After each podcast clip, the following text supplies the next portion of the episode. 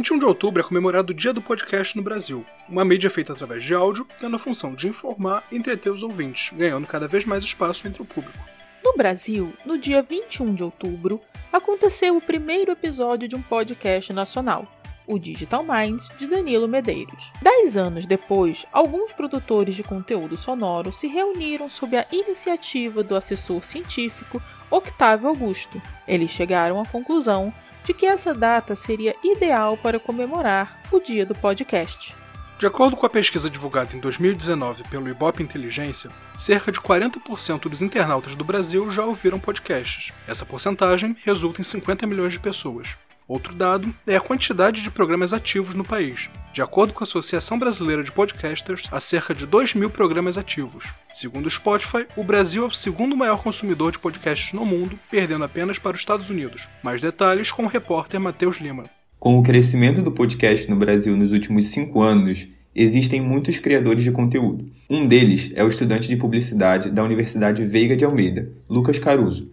Ele conta como é a experiência de ter um podcast. O meu podcast se chama Quebra Podcast e com ele eu tive a experiência de aprender coisas novas. A cada papo, a cada pessoa diferente que eu converso de diferentes meios, eu aprendo coisas novas de diferentes assuntos. Então isso está me ajudando muito na minha formação como universitário, como pessoa, para o resto da minha vida. O jornalista Diogo Ferreira teve experiência com mídia sonora através da produção de um podcast para a TCC. Ele conta como o projeto foi desafiador. Meu podcast se chama Papo Vegano, o podcast sobre veganismo. E quanto à minha experiência foi. É, tive um, um aproveitamento muito bom. Eu acho que agregou bastante profissionalmente falando, é, porque foi o meu primeiro projeto podcast, né, feito inteiramente sozinho. Eu não tive a, a ajuda de ninguém, a não ser da minha orientadora, né, do TCC.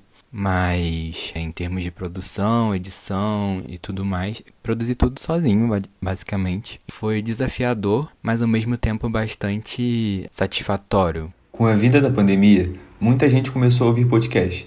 Além de consumir conteúdo sonoro, muitas pessoas despertaram interesse e decidiram produzir o próprio podcast, como é o caso do estudante de publicidade Lucas Caruso. A ideia de criar o podcast veio no meio da pandemia no ano passado, mais ou menos em agosto que eu tava passando por um momento um pouco difícil, que nem várias pessoas, né? E os podcasts estavam me ajudando muito a superar esse momento. Eu tava aprendendo a cada papo que eu via, eu me surpreendia com muita conversa de pessoas que eu achava que era de um jeito. Quando eu ia ver o podcast, era um jeito super diferente. E eu queria ter essa experiência comigo, aprendendo, conversando com pessoas diferentes, sabe? O administrador Kennedy Hiroshi conta que começou a ouvir podcast por conta de uma influenciadora digital. Logo que descobriu a mídia digital, ele começou a usar também para os estudos. Eu comecei a ouvir podcast em junho do ano passado por conta da Jojo, que eu sempre segui ela, e daí eu descobri que ela tinha um podcast e comecei a ouvir. Eu comecei a ouvir podcast em junho do ano passado por conta da Jojo, que eu sempre segui ela, e daí eu descobri que ela tinha um podcast e comecei a ouvir. É, meu estilo favorito é sociedade e cultura, por conta da faculdade. Eu comecei a ouvir muito sobre isso, mas eu também gosto muito de humor. O podcast agrada tanto para quem ouve quanto para quem produz, como é o caso do jornalista Diogo Ferreira, que trabalhando com a mídia na faculdade conseguiu se encontrar. A ideia de criar um podcast veio a partir do momento que eu fiquei três semestres, né, dentro da rádio da, da minha faculdade, da Universidade Veiga de Almeida, e produzi diversos conteúdos de áudio, né, podcasts em diversos formatos, diversas editorias. Então, eu criei bastante familiaridade com esse formato de, de produção jornalística. Então, quando eu estava na época de decidir o que eu faria para o meu TCC, se seria um, pro, um projeto ou uma monografia clássica, eu decidi levar à frente a ideia de fazer um, um podcast, que era um formato que eu já estava super íntimo, digamos assim, e eu achei que seria uma boa para aprofundar e colocar em prática os meus conhecimentos adquiridos ao longo da, da, do curso de jornalismo, né? Para alguns fãs de podcast, não existe um estilo preferido, como é o caso do estudante de concursos Juan Carlos. Eu sou bem eclético. Eu consigo acompanhar diversos estilos de podcasts sobre política, sobre moda, sobre artistas, futebol. Não me prendo a apenas um certo tipo de, de gênero, né, de podcast, de estilo de podcast. Eu gosto de acompanhar todos os tipos. No processo de produção dos episódios, alguns podcasters encontram algumas dificuldades. Lucas Caruso comenta alguns dos obstáculos que enfrenta na produção de seu podcast. A etapa de produção do podcast que eu tenho um pouco mais de dificuldade é em chamar convidado, porque como o meu podcast é pequeno, uh, eu meio que fico um pouco limitado nos convidados, porque eu tenho que encaixar os convidados no perfil do meu podcast, do meu público, e se o cara poderia aceitar ou não pelo tamanho dele. Só que eu já recebi muito sim que eu fiquei surpreso de pessoas que eu chamei e achava que não ia aceitar. E já recebi uns nãos de pessoas que eu achava que iria ser fácil aceitar e recusaram. Isso acontece, é normal, tem que estar preparado para tudo. O jornalista Diogo Ferreira também compartilha da ideia de que a pré-produção do produto sonoro é uma das etapas mais complicadas.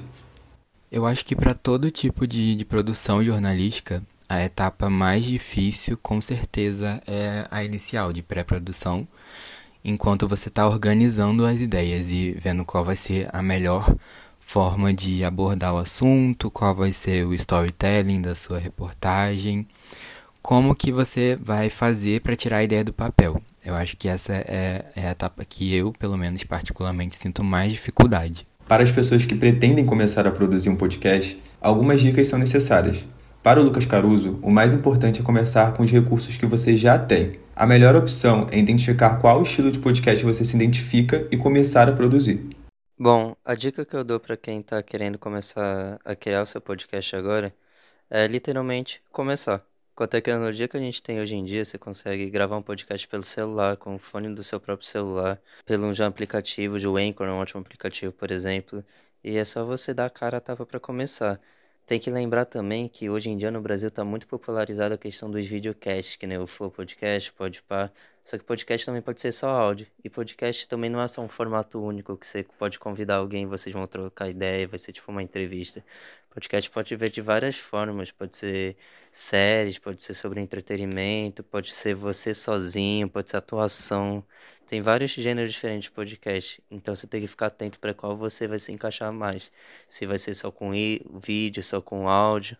A questão é você identificar o que vai ser melhor para você e começar. Produção, reportagem e apresentação: Matheus Lima, Larissa Bianco e Luiz Trindade. Edição: Amanda Ramos. Coordenação: Professora Mônica Nunes.